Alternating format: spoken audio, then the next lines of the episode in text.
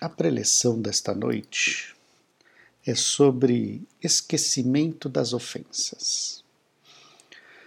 E para começar, eu gostaria de contar uma história. Essa história eu tirei do livro Endereço Certo, escrito por Richard Simonetti. É o capítulo A Carta. E a história diz o seguinte: Uma carta mal criada dessas de acabar com o destinatário, terminando com a frase: Esqueça que sou seu filho. A indignação de Lenildo era procedente.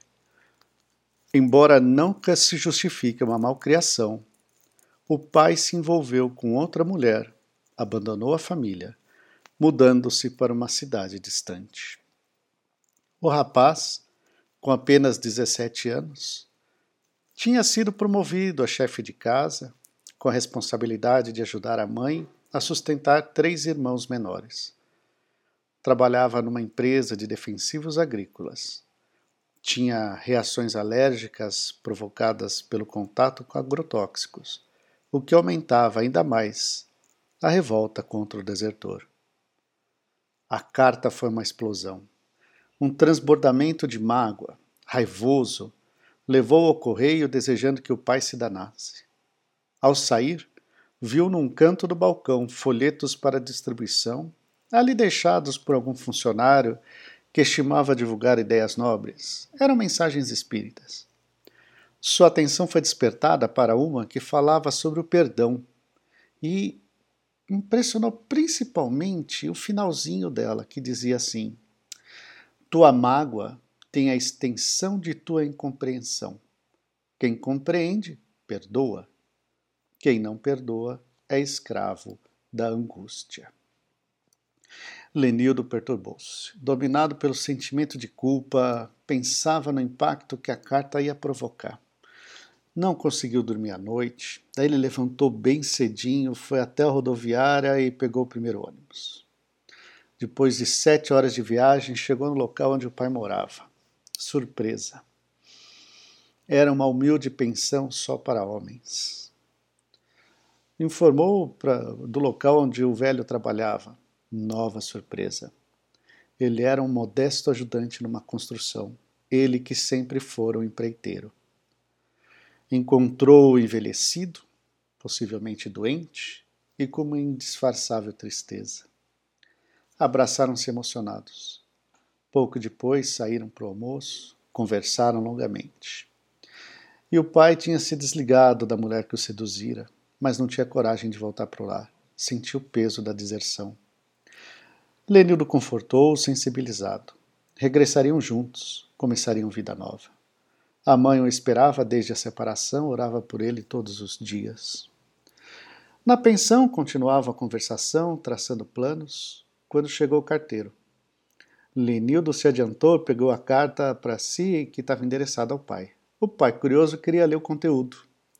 Não, pai, não há necessidade. Já disse tudo pessoalmente, tudo que eu escrevi. Suspirando aliviado, rasgou-a em muitos pedaços, que jogou no lixo, sentindo que com ela e a sua angústia, derrotada por um impulso feliz de aproximação. Essa é uma história bonita, né, com um final muito gostoso. E aí a gente começa a refletir. Quantas vezes a gente já não se sentiu ofendido? Seja no ambiente familiar, no ambiente profissional, no grupo de amigos, não importa nem onde e nem importa quem ofendeu, mas a gente já se sentiu ofendido com certeza.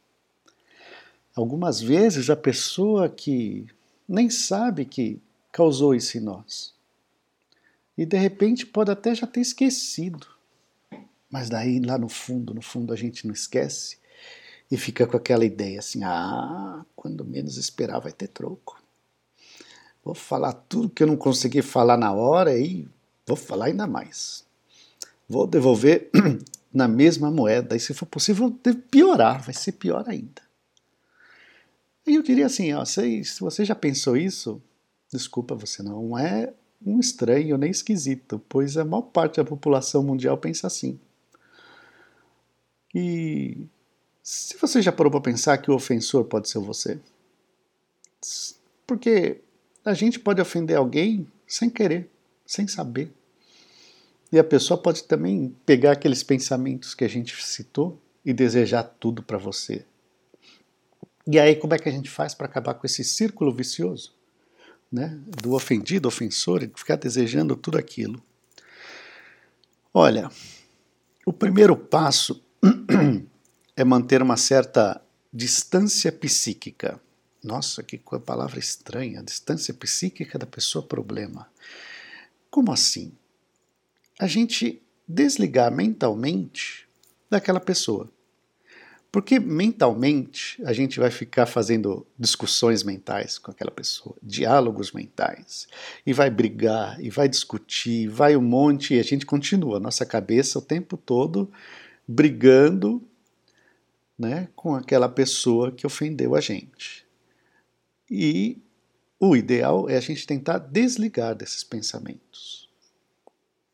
Porque a ideia é como dirigir um carro. No carro a gente tem né, o para-brisa e tem os retrovisores. Mas a gente dirige olhando para frente, pelo para-brisa. Os espelhos retrovisores servem apenas para direcionar o veículo no caminho certo. Ninguém dirige olhando só pelo retrovisor. E assim é na nossa vida. A gente precisa dirigir a nossa vida olhando para frente, com foco no que queremos de bom para nós, de bem para nossa família, de bem para nossa vida. Dirigir olhando para o passado, em outras palavras, olhando para o retrovisor, é, com certeza é acidente. É. A gente ia, ah, não, para não, não provocar acidente, eu vou encostar o carro no acostamento da vida, para ficar olhando o retrovisor aquele que ofendeu. E aí você vai ficar o quê? Parado, ao invés de progredir. A ideia é muito simples. Então, esse distanciamento psíquico que provoca a gente a esquecer, não digo esquecer, mas se desligar deste passado, procurar não pensar mais neste, neste problema ou nessa pessoa problema. Não estou falando em perdão, não estou falando em nada disso, mas estou falando em não pensar mais. E com esse distanciamento psíquico, quando a gente começa, a gente começa a olhar mais para frente do que para o retrovisor. Né?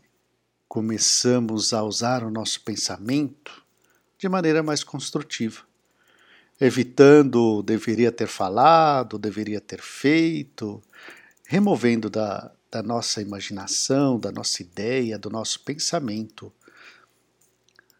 né, essas criações infelizes do devia ter feito, do devia ter falado.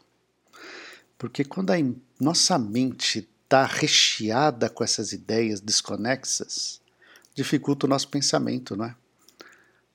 E aí deixa a raiva e a vingança tomar o controle. É o caso da história do Lenildo, né? Ele estava tão cheio dessas ideias atormentando a cabeça dele que ele deixou a raiva e a vingança tomar conta.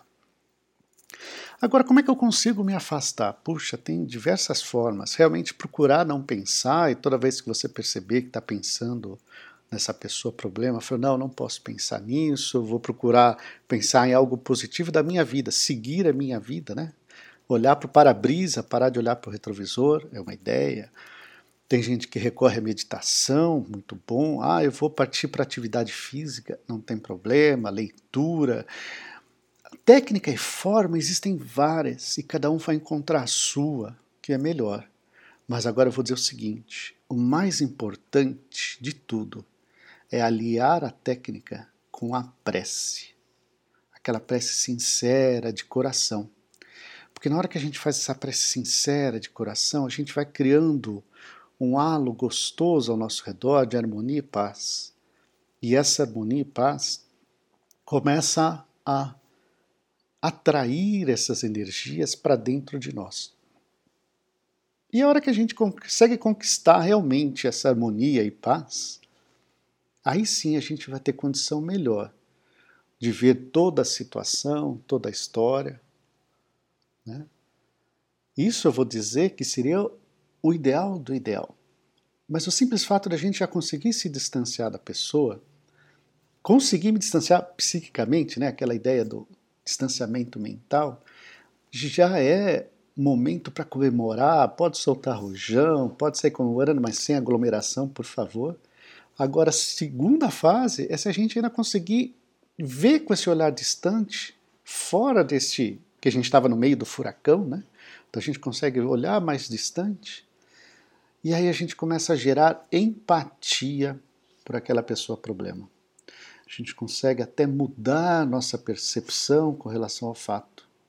E aí ir atrás de uma saída conciliatória ou de pura compreensão. E esse seria, assim, o segundo estágio, outro momento de comemorar mais ainda, com mais rojões e com menos aglomeração, pelo amor de Deus. Se a gente for pensar, foi exatamente isso que Leonildo fez na história.